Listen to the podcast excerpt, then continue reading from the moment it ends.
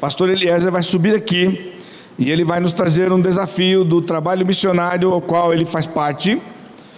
E, e também vai nos trazer o desafio da palavra. E eu queria fazer uma ligação daquilo que foi cantado, desse momento estamos vivendo como Páscoa nesse, nesses dias, e, e o assunto de missões palavra do Senhor Jesus Cristo, quando ele estava sendo assunto aos céus, ele diz: Mas recebereis poder ao descer sobre vós o Espírito Santo, e sereis minhas testemunhas tanto em Jerusalém como em toda a Judéia e Samaria e até os confins da terra. O texto de Atos 1:8 ele é uma das estratégias missionárias de Jesus. E eu tenho desafiado a igreja já por quase 30 anos com respeito a este assunto de missões. E a estratégia de Jesus que está aqui e que me motiva a convidar o pastor, pastor Eliezer, para estar aqui. E estando em Roraima ano passado, eu tomei conhecimento desse ministério e, de certa forma, falou ao meu coração e então o tempo apropriado para estar aqui é este fim de semana. A estratégia deste versículo aqui é a simultaneidade em missões. Porque de muito tempo na, no meio da igreja tem havido um, um mal entendimento sobre ah, como se fazer missões quando nós pensamos em mundo. Então a ideia é missões aqui, próximo, congregações ao redor, porque é mais barato, é mais fácil, é mais simples. E então, depois, um pouco mais distante, em algumas outras cidades, outros estados, e se tiver dinheiro, se sobrar dinheiro, então até os confins da terra. Então, mais ou menos seria, ah, tem sido interpretado informalmente como sendo ah, testemunhas em Jerusalém, depois na Judéia e quem sabe Samaria, e se der tempo nos confins da terra. A igreja tem encarado missões desse jeito. Ela não diz assim, não interpreta assim, mas vive assim. A maior parte das igrejas, elas estão envolvidas é, em missões dessa forma. O que nós temos entendido na palavra do Senhor, que Jesus está dizendo para os seus discípulos que simultaneamente ah, o plano dele com a sua morte, sepultamento e ressurreição, a sua vitória sobre a morte, sua vitória sobre o pecado, é que eles saíssem para proclamar o evangelho, tanto como e, tanto em Jerusalém, como em toda a Judéia e Samaria e até os confins da terra. E nós temos pedido a graça de Deus para vivermos isto aqui. Nós temos congregações ao redor, nós temos estado envolvidos com trabalhos é, em outros estados do, do da nossa federação. Nós temos um missionário nosso no Uruguai, nós temos envolvimento com irmãos na, em Portugal e na Rússia, e, e agora nós temos tido a oportunidade de ser desafiados por este irmão num outro país, ainda aqui na América do Sul. Então vou convidar pastor Eliezer filho de um grande missionário, que nós tivemos o privilégio de fazer parte da vida e ministério daquele homem por muitos anos, no interior do Amazonas, nos ribeirinhos do Rio Solimões. Não sei se o irmão deverá comentar, de manhã ele comentou, foi muito bom para nós revermos lá pelas fotos aquele amado irmão.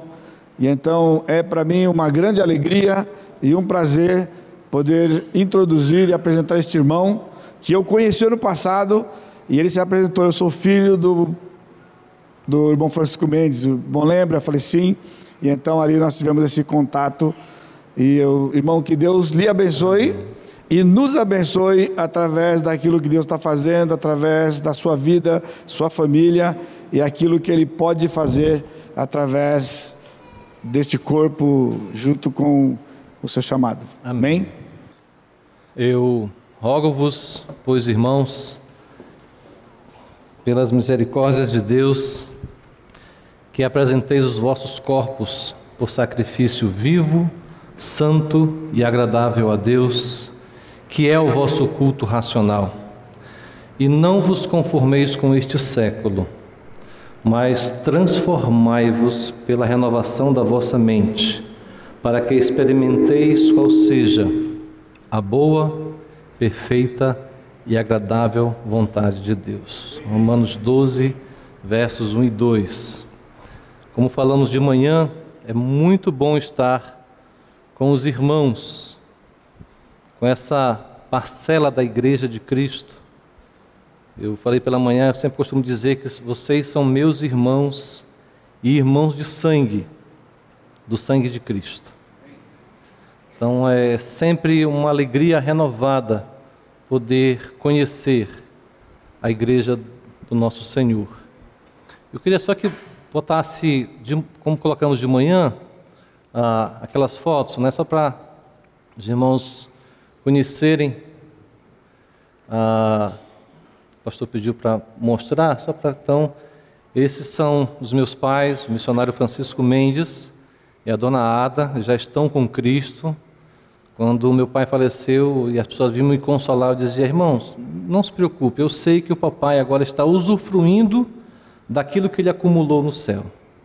Então ele está bem, está tranquilo, está onde ele merece. A outra foto é uma bem antiga. Ah, nós éramos dez irmãos, éramos nove quando o papai entrou na missão. Depois nasceu a mais nova, a Keila. Eu sou aquela camisa verde, cabeça torta ali, né? Era o menor, agora sou o mais alto da, da, da família. Mas o que falamos pela manhã, que pela graça de Deus, todos nós estamos servindo ao Senhor na sua igreja, na sua denominação. O importante é que todos estão servindo a Deus. E a próxima foto, essa é a minha família, né? a Girlene, a menor ali do, do grupo, Uh, esse ano vamos completar 25 anos de casado. E tem a Tisa, que é a mais velha, a Mirna, a do meio, e o João Tiago, o mais novo. Então, essa é a família que Deus nos deu e temos sido abençoado com eles. E o que eu quero apresentar para os irmãos, pode mudar, por favor? Uh, é um projeto que Deus colocou no nosso coração como falamos de manhã, nós servimos a Deus por 17 anos ali na, no estado de Roraima, cinco anos numa congregação no interior, na fronteira com a Guiana Inglesa, e depois viemos para a sede, para a Igreja Central, onde trabalhamos por 12 anos como pastor auxiliar em várias áreas, pastor de jovens, adolescentes, depois ministérios uh, de casais, acampamento, várias partes nós trabalhamos na igreja. E depois da morte dos meus pais, eu e minha esposa começamos a sentir o desejo de mudar para um outro ministério. E num determinada, num determinado domingo à noite vieram uns irmãos da Venezuela, pastores de lá, e vieram lançar um desafio para a igreja. O desafio era mais ou menos assim: ah, quando Hugo Chávez expulsou os americanos do, da Venezuela, tinha um terreno na cidade de São Félix, na, na estrada chamada Via El Pau, que pertencia a novas tribos, a missão Novas Tribos. E eram americanos que tomavam conta. Então, se eles não vendessem aquele terreno, eles iam perder, tinham que sair. E foi oferecido ao pastor Douglas, o pastor Edson conhece, e ele foi lá com alguns irmãos, conheceram a propriedade e fizeram um negócio e compraram aquele terreno, um terreno muito grande. E depois foi perguntado o que que Venezuela precisava, o que que e, e o pastor Douglas tinha um desejo de ajudar aquela, aquele país. E foi dito, pastor, nós precisamos de um seminário aqui. Porque os nossos vocacionados vão para outras denominações e quando voltam, é, quando se formam, não voltam para a nossa igreja, vão para outras denominações. Então é importante termos uma formação dentro do que nós cremos. E então começou-se a trabalhar, e esses irmãos vieram desafiar a igreja, e no final, uma palavra que nos chamou a atenção foi: Irmãos, passem a Macedônia e ajuda-nos. Eu estava lá atrás, eu ficava na mídia, minha esposa no primeiro banco, ela cantava no louvor, e naquele dia eu me senti desafiado. E depois fui falar com ela, ela disse: Eu senti a mesma coisa. Eu disse: Então vamos orar. E Deus então nos levou para conhecer como família, botando no nosso carro e fomos até lá ao, seminário, vamos mostrar para você ter uma ideia como é, onde fica. E Deus então trabalhou no nosso coração. E quando foi ano passado, nós entregamos os nossos cargos na igreja, eh, voltamos para Manaus, nós somos de Manaus, e ali entramos na missão Paulo de Tarso, a qual pertencia o meu pai. Então estamos rodando as igrejas, levando esse projeto, buscando parcerias. Íamos ficar um ano fazendo isso, mas quando foi ano passado, eu encontrei com alguns pastores que já está funcionando o seminário lá na Venezuela e nos desafiaram, Eliezer, vai conosco agora em janeiro, vai passar seis meses lá. Você ainda tem uma oferta da central que vai durar seis meses, então fiquem lá com a gente para vocês já se adaptarem, ver como é que funciona. Então, em janeiro, nós mudamos para lá. Estamos, nós não temos casa, nós estamos morando com um pastor, que é o diretor do seminário, mas estamos construindo a nossa casa já dentro da, da propriedade. Então, esse projeto que Deus colocou no nosso coração, que eu quero apresentar para os irmãos. Pode passar ah, porquê a Venezuela. Venezuela também faz parte da grande comissão. Esse texto de Atos 16 e 9 é justamente aquele: passa a Macedônia e ajuda-nos. Uma coisa que nós descobrimos é que a Venezuela é o país menos evangelizado das Américas. Depois vamos mostrar uma estatística para os irmãos terem uma ideia. Enquanto que no Brasil gira em torno de 35% a 40% de evangélicos, na Venezuela apenas 2% que se dizem evangélicos. Por causa de ser o menos evangelizado, é o que tem o menor percentual, 2% das Américas. É um país grande, são 23 estados, 333 cidades, mais de 30 milhões de pessoas que moram naquele país. Existem cidades grandes, vamos mostrar algumas fotos daqui a pouco, que não tem nenhuma igreja fundamentalista ali.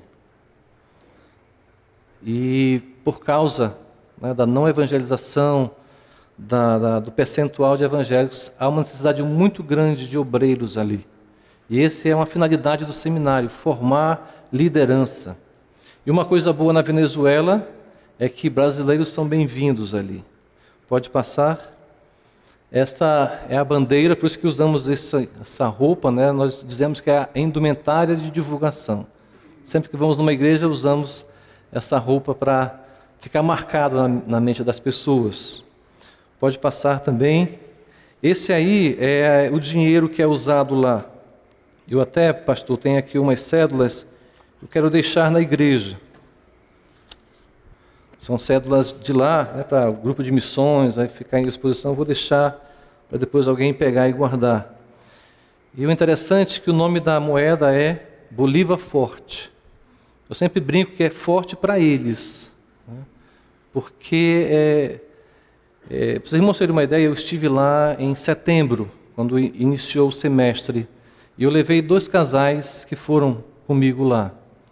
E na fronteira nós trocamos o real pelo bolívar.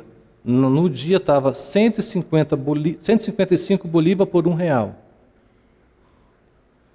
Aí pegamos a estrada, chegamos numa cidade depois da serra, em Las Claritas, e estava pouca gasolina, aí eu mostrei que era turista para o guarda, e o guarda deixou entrar, que era uma fila grande para abastecer.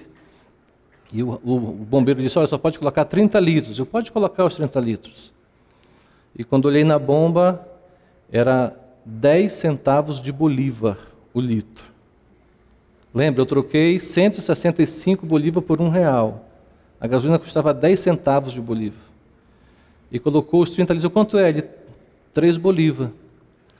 Aí eu dei 20, ele pegou, não tem troco, pega seu dinheiro de volta.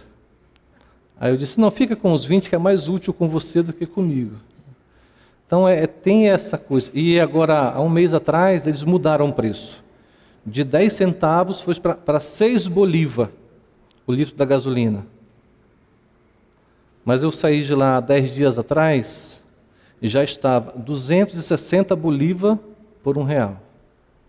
Então o país, apesar de ter gasolina barata, está numa recessão tremenda. Não sei quantos acompanharam alguns meses atrás, a Bandeirante fez uma série de reportagens lá mostrando de como está difícil. O país está realmente passando por uma crise grande. Não, você não encontra alimentos. Ontem eu recebi uma mensagem de uma seminarista pedindo para eu levar açúcar, óleo, papel higiênico, uh, sabonete, coisas que não tem, você não encontra. Você vai no supermercado, só tem batatinha frita, é, refrigerante, verduras, legumes. Então nós temos que levar do Brasil para poder abastecer as famílias no seminário e os seminaristas também. Então estejam orando né, por essa fase. Ah, sim, é interessante. Ah, além de não ter para vender, às vezes o governo leva produtos para vender nas cidades. Mas assim, quem vai comprar só pode comprar dois, por exemplo, duas pastas de dente, dois sabonetes. E é assim, você só pode comprar se for no dia que você pode. Então, se a sua identidade termina em 01, só compra na segunda. Se termina 23, só compra na terça. E assim por diante. Então, é, é, é, é assim, é limitado e é complicado ali. Pode passar a próxima. Então, a, a, o país se chama República Bolivariana da Venezuela. É um país grande, 900, mais de 916 mil quilômetros quadrados. A capital é Caracas. Não sei se dá para ver, mas está bem aqui, ó, em cima do país. Já no final dele é Caracas. A população mais de 30 milhões, como já falamos. A moeda, Bolívar forte. A economia é o petróleo. Quando o petróleo estava no alto, o país era rico, importava tudo. Mas agora, por causa do petróleo baixo, está a crise instalada ali. É um país, são 23 estados e a língua oficial é o espanhol. Pode passar. Eu ampliei aquele mapa de baixo para os irmãos terem uma ideia da distância. Ó, ali é Boa Vista, que é a capital de Roraima. Então, de Boa Vista até a fronteira, que é a cidade primeira, Santa Helena, Santa Helena do Airém, são 240 quilômetros. Então, de Santa Helena, aí segue a estrada, até Porto Ordaz. Nós ficamos mais ou menos aqui, essa via Elpal, que é a estrada, fica bem próximo das duas cidades, Porto Ordaz e São Félix. Elas cresceram tanto que se juntaram e chamam cidade Guaiana as duas cidades. Então, de, do seminário até Porto Ordaz são 40 quilômetros que nós quando temos que comprar alguma coisa, temos que sair, então roda quase 100 quilômetros para você sair no seminário, fazer alguma coisa e voltar. Então, só para nós ter uma ideia do que a gente roda. Aqui, pastor, é a cidade de Tumeremo. É uma história que eu contei que antes de eu sair, perto dessa cidade, ah, houve um, um, uma morte de entre 28 e 40 garimpeiros, porque acharam uma mina de ouro, e os outros foram lá e mataram todo mundo. E por causa disso, a, as famílias nessa cidade fecharam a estrada. Ninguém podia passar. E nós viemos para Boa Vista para fazer um curso que ia até e depois viajar para São Paulo. E nós não podíamos porque estava fechado. E na terça-feira, recebemos a notícia que a minha filha, que está em Manaus, tinha adoecido, com uma dor, o médico achava que era apendicite, não tinha quem levasse, ligamos para meus irmãos para dar uma assistência, o sobrinho foi lá e levou um médico, e ficou assim meio tenso para nós. E minha esposa, não, eu tenho que ir, eu vou, tu vai para São Paulo, eu vou para Manaus.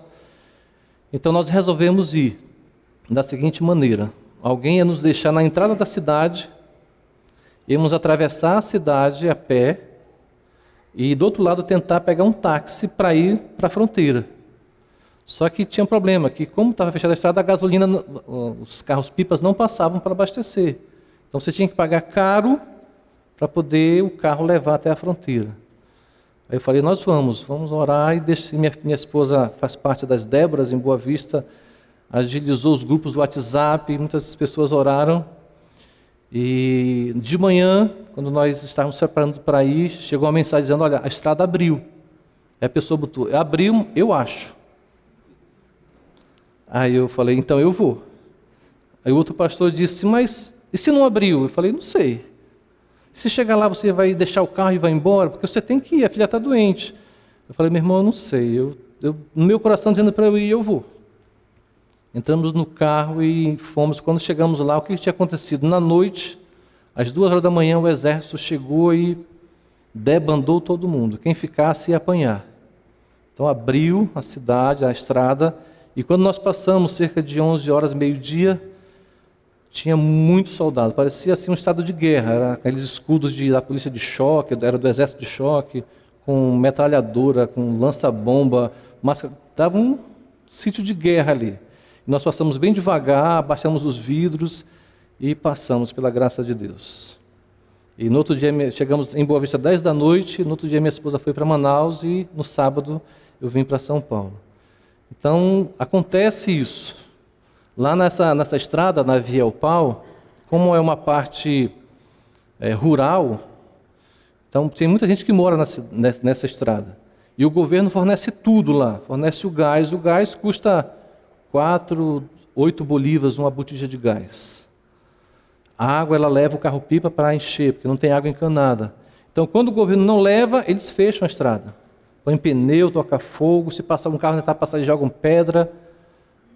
E às vezes acontece, nós temos que vezes, dar uma volta de quase 100 quilômetros para poder ir fazer as coisas que temos que fazer. E alguém disse, mas lá não é muito violento? Eu disse, aonde não é violento? São Paulo não é violento? Manaus, Boa Vista. Na polícia lá sabe como é, né, Renato? Eu sempre digo, irmão, se o Senhor não guardar, em vão vigia sentinela. Nosso coração está lá. E nós vamos para lá. Não importa o que vai acontecer, vamos para lá. Pode passar. Essas são algumas cidades que eu falei, que é cidades grandes. Essa cidade Maracaibo é uma das cidades grandes que não tem nenhuma igreja evangélica. Pode passar ah, aquilo que eu falei, olha, ah, é um país extremamente católico. 85,7% se dizem católicos, apenas 2% se diz evangélico. Além disso, é um país muito voltado para o baixo espiritismo, macumbaria, feitiçaria, culto aos mortos. Então tem, você encontra muito disso lá. Pode passar. E este é o terreno que foi comprado, né, que fica no estado de Bolivar, na Via Eupal, a 30 quilômetros da cidade de Guaiana, e é a junção das duas cidades, como falamos, Porto Ordaz e São Félix. E nessas duas cidades, ali é em torno de 1 milhão e 200 mil, 240 mil pessoas. Pode passar. E é neste local que estamos fundando o Seminário Batista da Venezuela, ou como alguns chamam, o Seminário Fundamentalista da Venezuela. Pode passar? Este é um desenho que uma arquiteta venezuelana desenhou.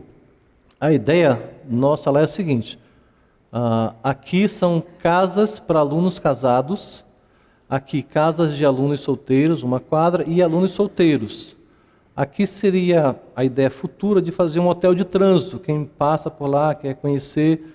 Aqui seriam a ideia de fazer oficinas para ensinar os alunos algumas profissões, elétrica, hidráulica, marcenaria, alguma, que isso pode ser útil para o ministério deles ou o sustento deles depois que saírem do seminário. Ali então é, é o anfiteatro e aqui seria o centro administrativo das salas de aula. Devido à escassez de muitas coisas, nós, esse, esse é o projeto original, mas já teve algumas mudanças. Vou mostrar daqui a pouco mais à frente. Pode passar. Ah, essa, esse prédio aqui é, era uma antiga garagem onde o, os americanos guardavam um trator. Então, aquela oficina típica americana, né? As ferramentas ali. E como não tínhamos outro prédio, esse prédio ele foi levantado, foi reformado. E ali hoje é o refeitório, é a sala de aula, funcionou até semestre passado, sala de aula, sala de reunião, salão de culto, é uma sala multiuso. Aqui tem uma, uma cozinha e aqui são banheiros. Então, é uma sala que usa para tudo lá, qualquer reunião que há é dentro dessa sala. Foi toda reformada, vou ter algumas fotos. Aqui é uma casa para aluno solteiro. Então, a ideia primeira era para três alunos. Depois nós mudamos, não, vamos colocar três beliches. Então, seis alunos ficam, banheiros, né, dois sanitários, dois chuveiros, duas pias para agilizá-los. Esse aqui já está pronto, essa casa. Aqui são duas casas, daquela primeira lá em cima que nós apontamos, já tem duas casas prontas. Essas casas, elas têm sala-cozinha conjugada, dois quartos, um com banheiro e um banheiro fora. Então já tem, e, e essa daqui, quando foi tirada a foto, ela estava assim, mas quando nós chegamos em janeiro, ela já estava esperando o telhado, só que o dinheiro tinha acabado. E quando nós chegamos, nós passamos pela igreja de Boa Vista, e a igreja sempre tem uma campanha de missões em cada final de ano. E sempre eles doam 5 mil reais para ajudar o seminário. Já fazem três anos. No primeiro ano, eles doaram e foi comprado um transformador de energia. Como é via rural, não é cobrada energia, mas é um transformador para várias casas. Então, oscilava muito a energia.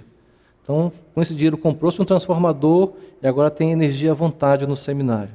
No segundo ano foi comprado para fazer, foi, o dinheiro foi fazer um poço artesiano, que lá embaixo, na parte baixa, tem um rio, não muito próprio para beber, só usava para lavar, tomar banho, coisas assim.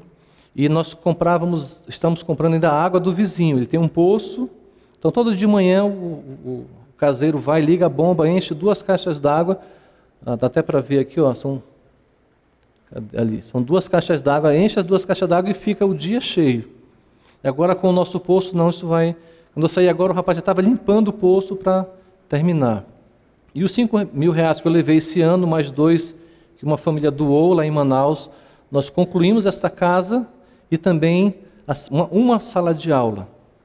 Ah, em outubro do ano passado, cerca de 30 irmãos, tanto da Bahia como de Ceará, se juntaram, mandaram o dinheiro e os 30 foram até lá.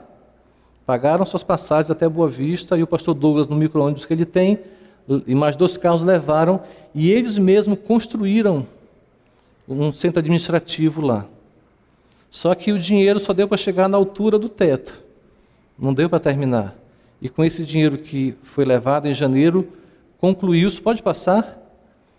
Ah, os tijolos são feitos lá, né? nós pegamos o cimento, é feito lá mesmo para poder fazer as construções. Pode passar.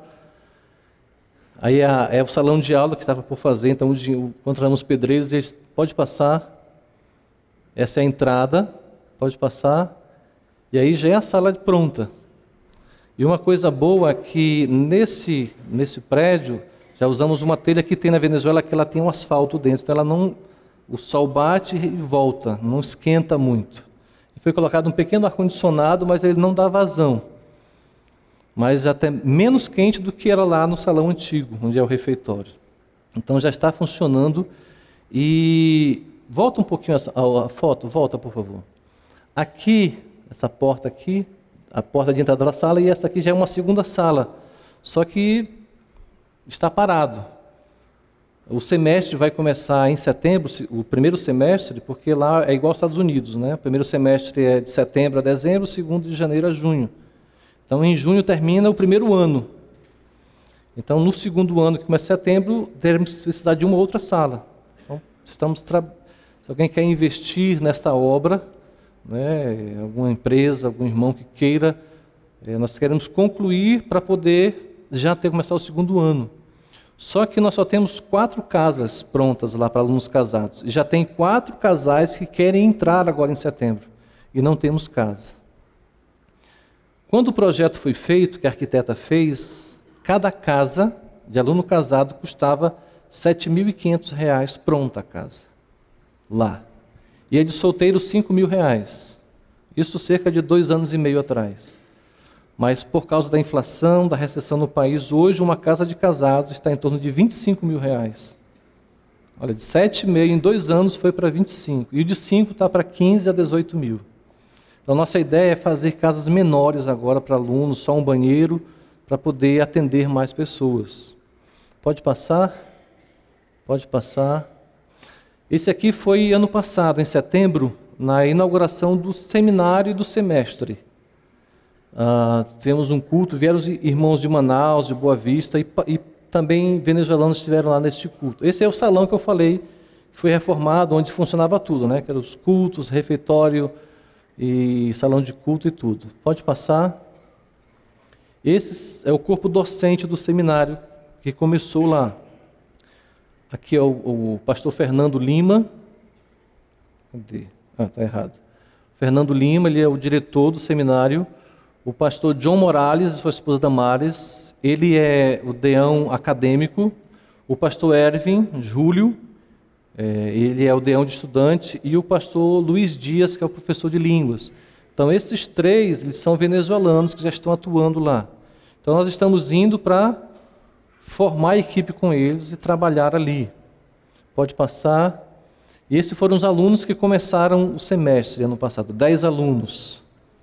Mas por algum motivo a, a, última de lá ela não está no segundo semestre. Então estão esses alunos que fazem, a, a, aqui são casados, também são casados e aqui são três famílias que moram. Essa moça também mora lá, é, é aluna. Esse é casado, mas mora fora e a ideia dele no próximo semestre ir morar com a esposa no seminário. E esse rapaz é solteiro e mora perto, então ele vai todo dia para o seminário e volta. Pode passar. Uma coisa interessante com os seminaristas, a rotina deles é a seguinte: de manhã, aula, de sete horas até meio-dia e meia. Aí vão para casa, três horas eles voltam, ah, duas horas, três horas de volta e ficam até as cinco trabalhando no seminário. Fazendo tijolos, fazendo limpeza, alguma coisa para poder ajudar. E termina 5 horas, vão para casa, jantam e voltam à noite para aquela mesma sala para estudar, preparar os trabalhos. E só que esse trabalho deles é remunerado e o seminário não tem fundos. Então nós estamos numa campanha de adoção de seminarista. Para vocês terem uma ideia, um aluno custa em torno de 150 reais para o seminário. Então, quiser adotar, mandar todo mês 150. De 150, 50 fica para o seminário, para as despesas, e 100 reais transformados em Bolívar vai para a mão deles, para eles poderem comprar os alimentos, porque as igrejas não sustentam, não tem como sustentar. País está numa recessão muito grande, então é a campanha de adoção de seminarista. Pode passar? Esses são os nossos pedidos de oração. Os irmãos estejam orando pela nossa ida ao campo. Já estamos morando lá, como falamos, mas se, como falamos de manhã, nós já temos em torno de, de 60% do que temos programado para o nosso sustento. Só que nós, quando saímos da igreja, que éramos pastor auxiliar, a igreja nos abençoou com um ano de salário do que eu recebia quando era pastor lá, de oferta. Só que isso vai terminar em junho. Então, como eu ia até junho, então, por isso que nós fomos com esse valor, nós vamos ficar até junho lá. E se até o final do, de junho não completarmos o sustento, nós vamos sair nas férias do seminário para visitar mais igrejas, para tentar alcançarmos o, a média, que chegar a 70%, já podemos ficar e é com Deus o restante. Porque nós temos duas casas. Uma ah, é o segundo pedido, nossas filhas, a Tis e a Mirna, estão morando em Manaus. Então elas ficam numa casa que temos em Manaus e eu e a esposa e o menor ficamos na Venezuela. Então temos que estar assistência às duas casas. Então esteja orando pelas meninas. A minha filha que estava com suspeita de apêndice, graças a Deus não foi, não era isso. Minha esposa chegou, foram fazer exames, ela achou que foi um, a palavra que os médicos usam muito hoje, né? É um vírus que está solto, é uma bactéria, alguma coisa assim. Graças a Deus já está bem melhor. Orem também ah, por igrejas em especial recursos para construção. Precisamos construir mais casas, precisamos construir mais dormitórios e as salas de aula para poder atender ali aquele campo. A ideia nossa, a princípio, irmãos, é fazermos o que os americanos ou os estrangeiros fizeram com o Brasil. Vieram, implantaram institutos, seminários e depois saíram e deixando os brasileiros tomar conta agora. Então, daqui a 10, 20 anos, não sei como Deus vai fazer, mas queremos deixar. É por isso que o seminário é importante para a formação de liderança local. É fundamental o seminário para isso, para formar e depois eles mesmos tomarem conta do trabalho ali. Ore também pela escassez de alimentos naquele país. Também pela formação de liderança local. Uma coisa boa também, um projeto do seminário é fundação de igrejas. Depois de um tempo, a ideia é pegar um professor, mais três ou quatro alunos, ir para um bairro ou uma cidade próxima, todo final de semana. E depois de um tempo ali já tem uma congregação, uma igreja, e um dos seminaristas vai ser o pastor daquela igreja. Então formou, vai para outro canto, e assim vamos fundar mais igrejas na Venezuela. Ore pela salvação do povo venezuelano. E principalmente, ore por mais obreiros. Precisamos de pessoas. Pode passar. Esse então é o nosso contato. Né? Tem os nossos e-mails ali embaixo. O telefone, quando estamos no Brasil, são esses dois. Quando estamos lá, só funciona o WhatsApp, que é o TIM. É o nosso WhatsApp. Então, quiser conversar, quiser passar por lá, visitar, estamos à disposição dos irmãos. Esses slides vão, estão guardados aí no computador. Se alguém quiser depois copiar alguma coisa, pode pegar lá. Amém? Ok, então eu quero agora convidá-los a se colocarem em pé e abrirem suas Bíblias para o Evangelho de Marcos, capítulo 2. Quando estava tendo a encenação, que Jesus fazia milagres ali, eu estava olha, vai dar certinho com a mensagem, né? mas um milagre de Jesus ali. Então, é, Marcos, capítulo 2, vamos ler do verso 1 até o 12. A minha versão diz assim: Dias depois, entrou Jesus de novo em Cafarnaum, e logo correu que ele estava em casa. Muitos afluíram para ali tanto que nem mesmo junto à porta eles achavam lugar, e anunciava-lhes a palavra. Alguns foram ter com ele, conduzindo um paralítico, levado por quatro homens. E não podendo aproximar-se dele, por causa da multidão, descobriram o eirado no ponto correspondente ao em que ele estava e, fazendo uma abertura, baixaram o leito em que jazia o doente. Vendo-lhes a fé, Jesus disse ao paralítico: Filho, os teus pecados estão perdoados. Mas alguns dos escribas estavam sentados ali e arrazoavam em seu coração: Por que fala ele desse modo? Isso é blasfêmia quem pode perdoar pecados senão um que é Deus? E Jesus, percebendo logo, por seu espírito que eles assim arrazoavam, disse-lhes: Por que arrazoais sobre estas coisas em vosso coração? Qual é mais fácil? Dizer ao paralítico: Estão perdoados os teus pecados? Ou dizer: Levanta-te, toma o teu leito e anda? Ora, para que saibais que o Filho do Homem tem sobre a terra autoridade para perdoar pecados, disse ao paralítico: Eu te mando, levanta-te, toma o teu leito e vai para a tua casa.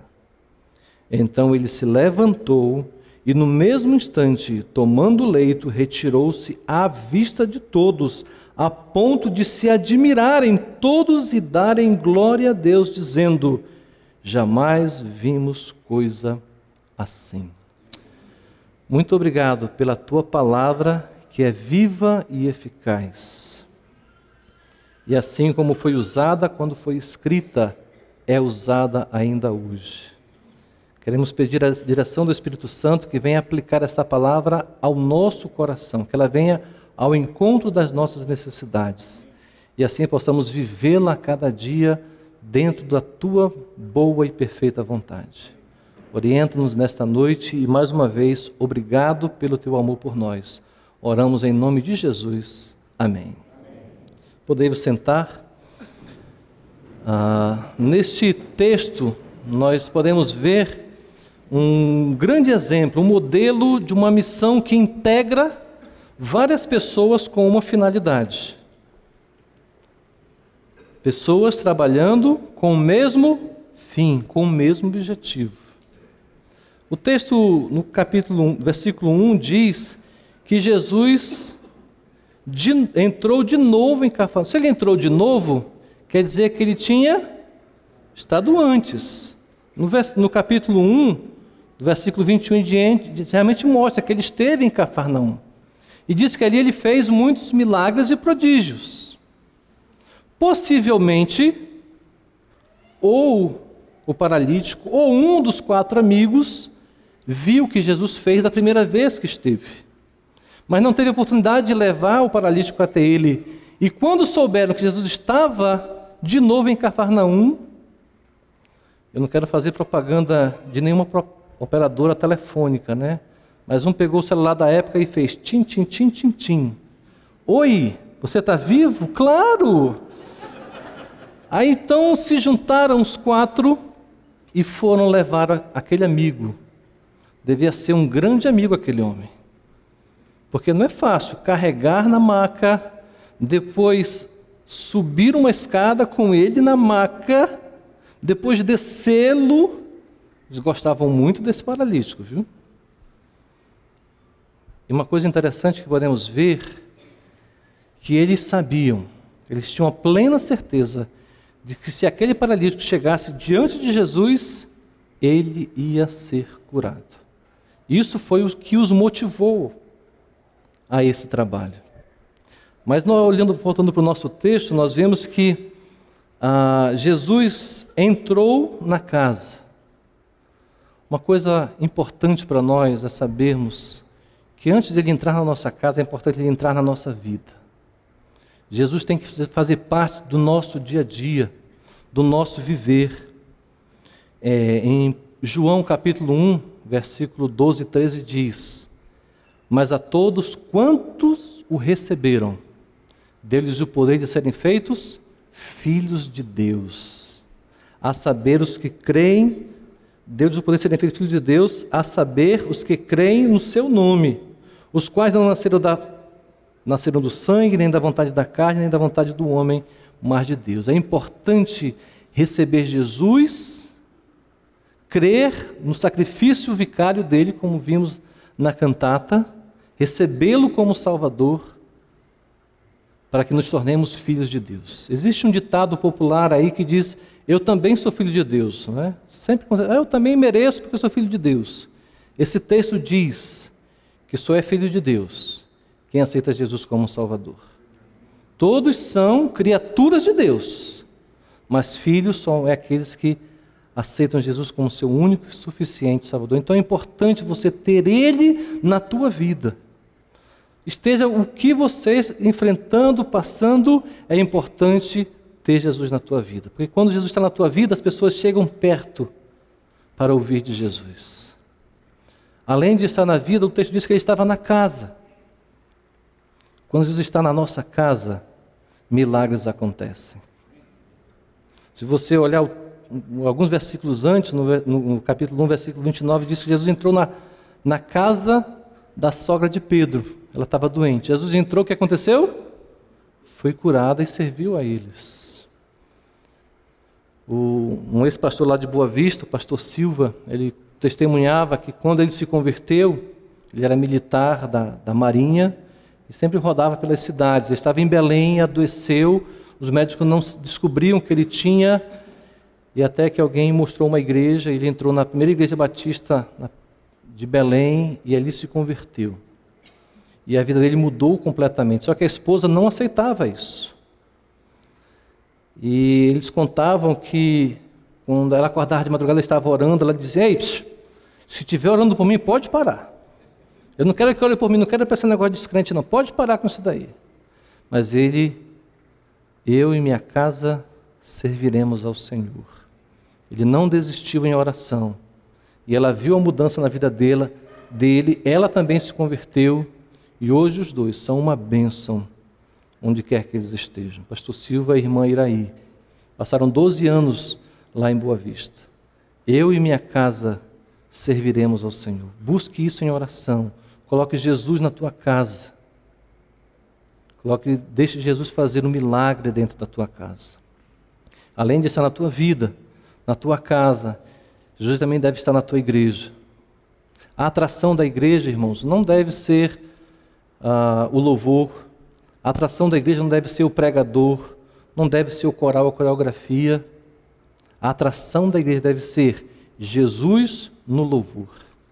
A atração da igreja deve ser Jesus no pregador, Jesus no coral, Jesus na, na coreografia, seja o que for.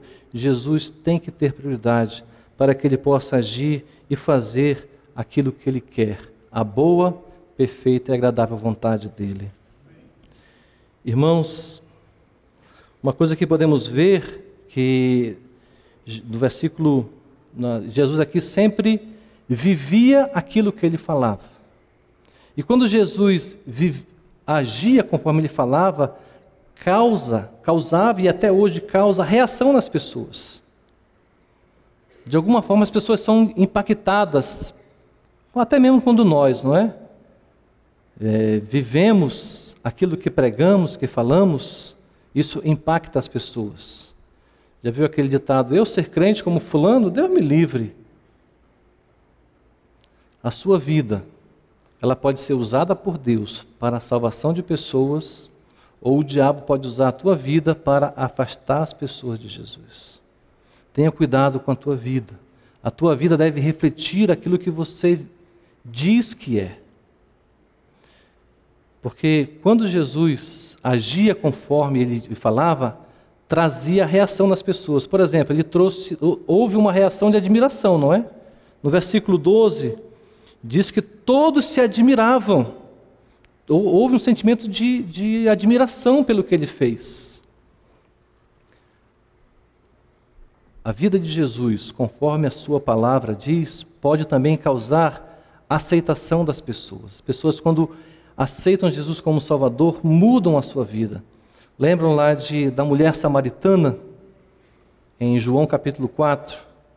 Jesus começou a conversar com ela ali na, na beira do poço, e ela começou a argumentar, e Jesus disse: Olha, quem beber dessa água tem sede, mas a água que eu der nunca mais terá sede. Aí ela, então me dá dessa água. Jesus disse: Chama teu marido.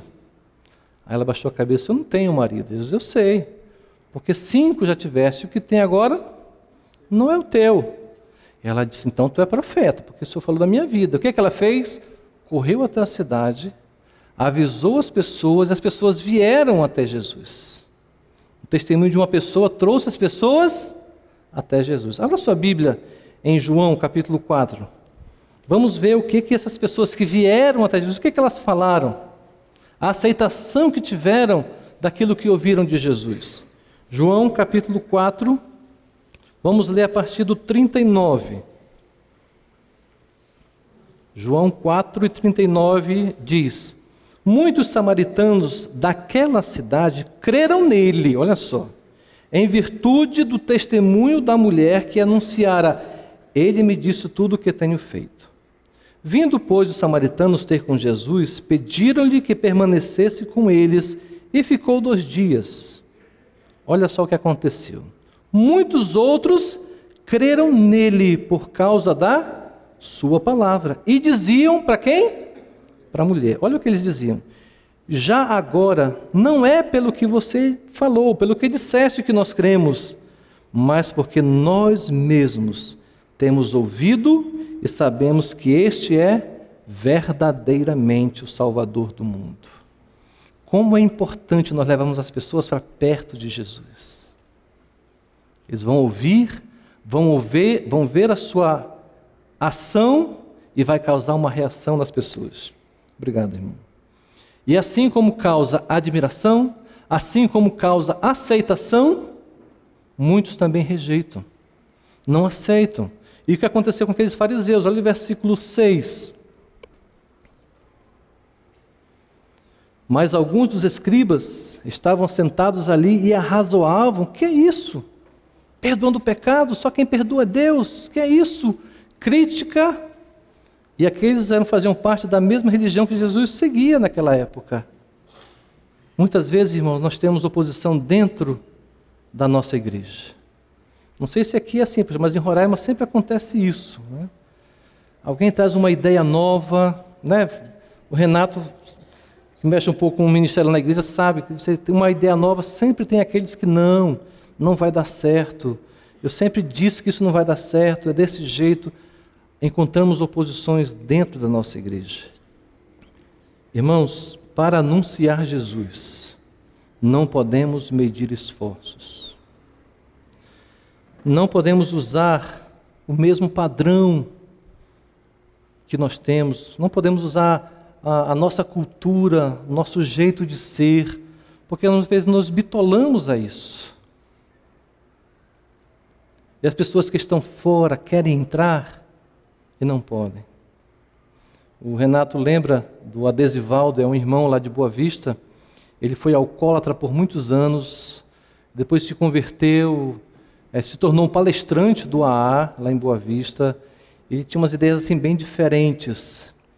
Ele fez isso em várias igrejas. Ele chegava na, na igreja mal vestido, derramava um pouco de álcool nele para ficar fedendo, aí entrava na igreja. Isso ele tinha combinado com o pastor já, né? Entrava na igreja sem aquele cheiro de cachaça, e sentava alguém, sentava perto de alguém, a pessoa se levantava e ia para outro canto. E ele depois vinha para outro canto e as pessoas começaram a se incomodar, aquele, aquele sujeito ali sujo, bêbado, fedendo, e alguém já tinha chamado a polícia, e alguém, uns diáconos já iam pegar e arrastar ele lá para fora. Aí o pastor, não, deixa ele, deixa, sente aqui, sente aqui perto. Aí sentou assim perto do pastor. E isso durante o culto, aí no final o pastor disse assim, agora vamos, vamos ouvir a palavra de Deus. Não sou eu. Quem vai pregar a nós é o irmão Adesivaldo. Irmão Adesivaldo, venha cá, por favor. Todo mundo. Oh. Ele disse: Vocês não estão preparados para as pessoas que adentram aqui. Precisam mudar muitas vezes o nosso jeito de ser, o nosso jeito de ver as pessoas.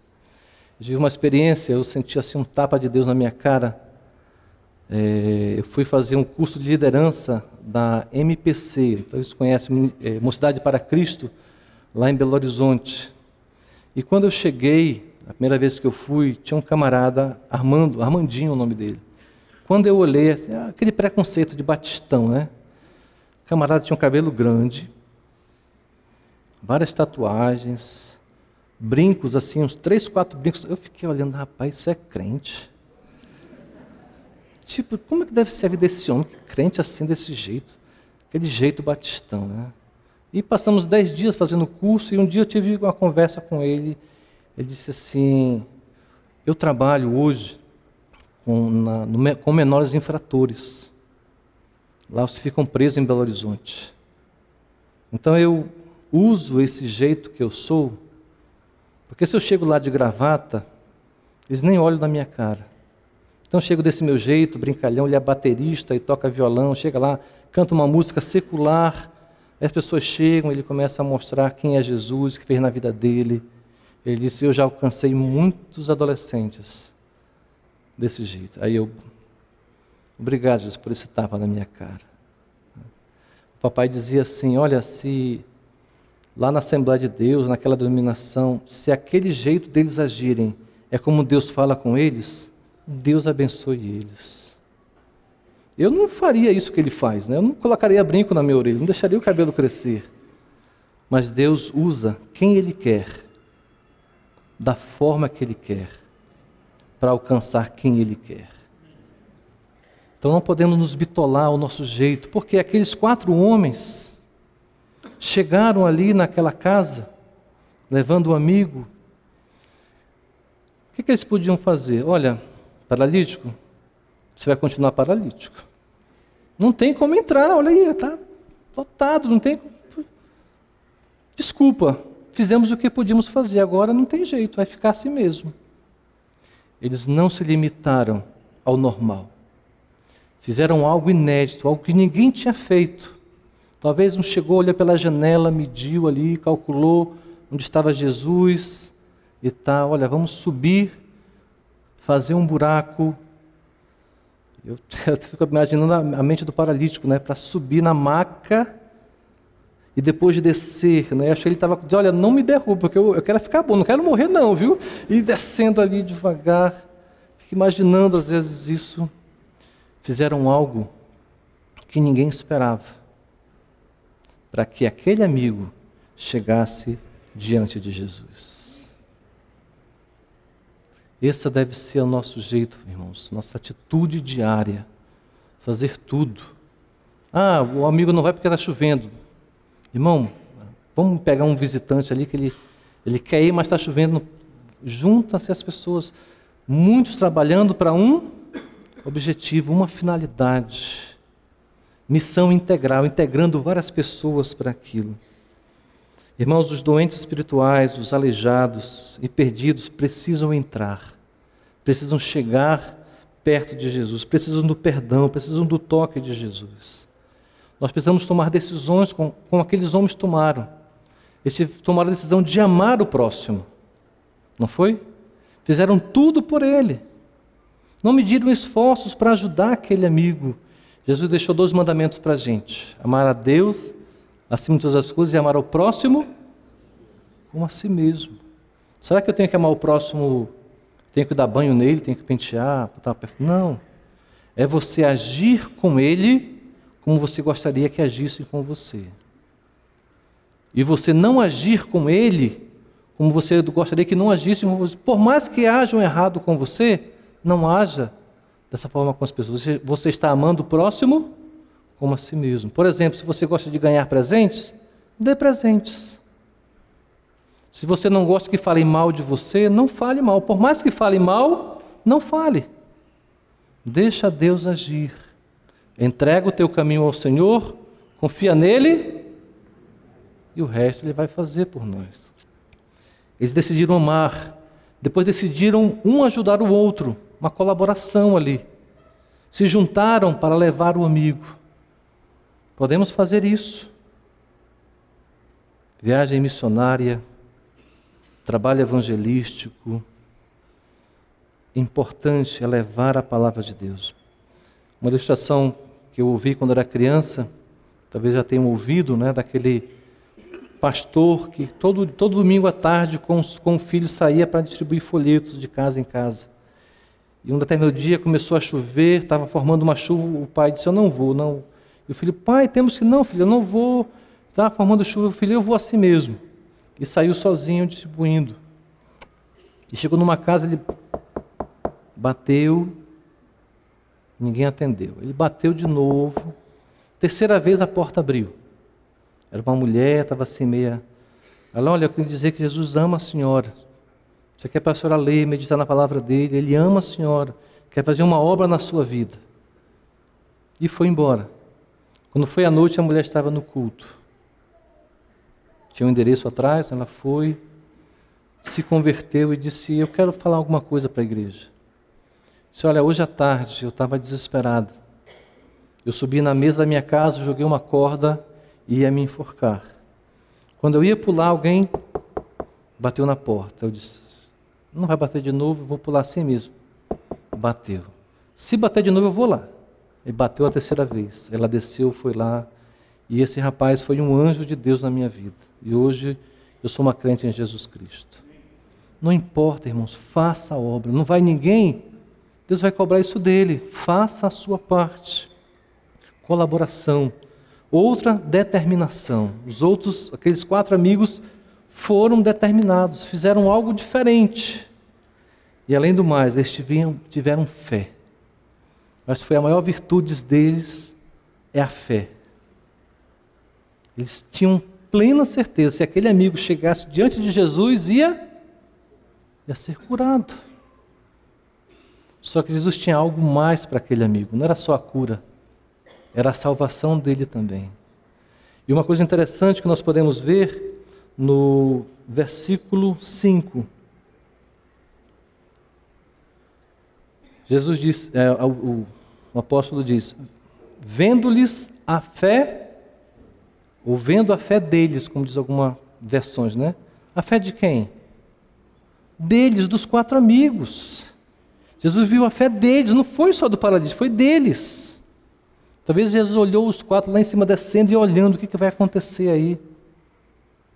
Quando viu a fé deles, disse: Estão perdoados os teus pecados. Então nós temos que ter esta fé, irmãos, para a salvação de pessoas aqui, como o pastor falou, né? aqui perto, mais longe, não seja. Entrega isso para Deus. Faça a sua parte. O esforço dos quatro homens que carregaram o paralítico e o trouxeram até diante de Jesus, unindo a esperança de que seriam atendidos, é vista como fé para Deus. E devemos ter essa atitude também, irmãos. Este modelo de missão, de missão integral, que envolve muitas pessoas trabalhando juntas, deve fazer parte da igreja. Talvez um vai convida, o outro prega, um outro toca, um outro canta, um outro limpa, cada um fazendo a sua parte. Cada um faz a sua parte para a salvação. É uma missão integral, procura ajudar as pessoas a chegarem até Jesus. Assim, Jesus perdoa o pecado e também atende às necessidades físicas. É importante nós termos isso em mente, irmãos. Levar as pessoas até Jesus. As pessoas não vêm, então leve até elas. É importante que elas cheguem diante de Jesus. Amém? Vamos orar. Obrigado por esta verdade, Senhor, que a tua palavra nos mostra a cada dia.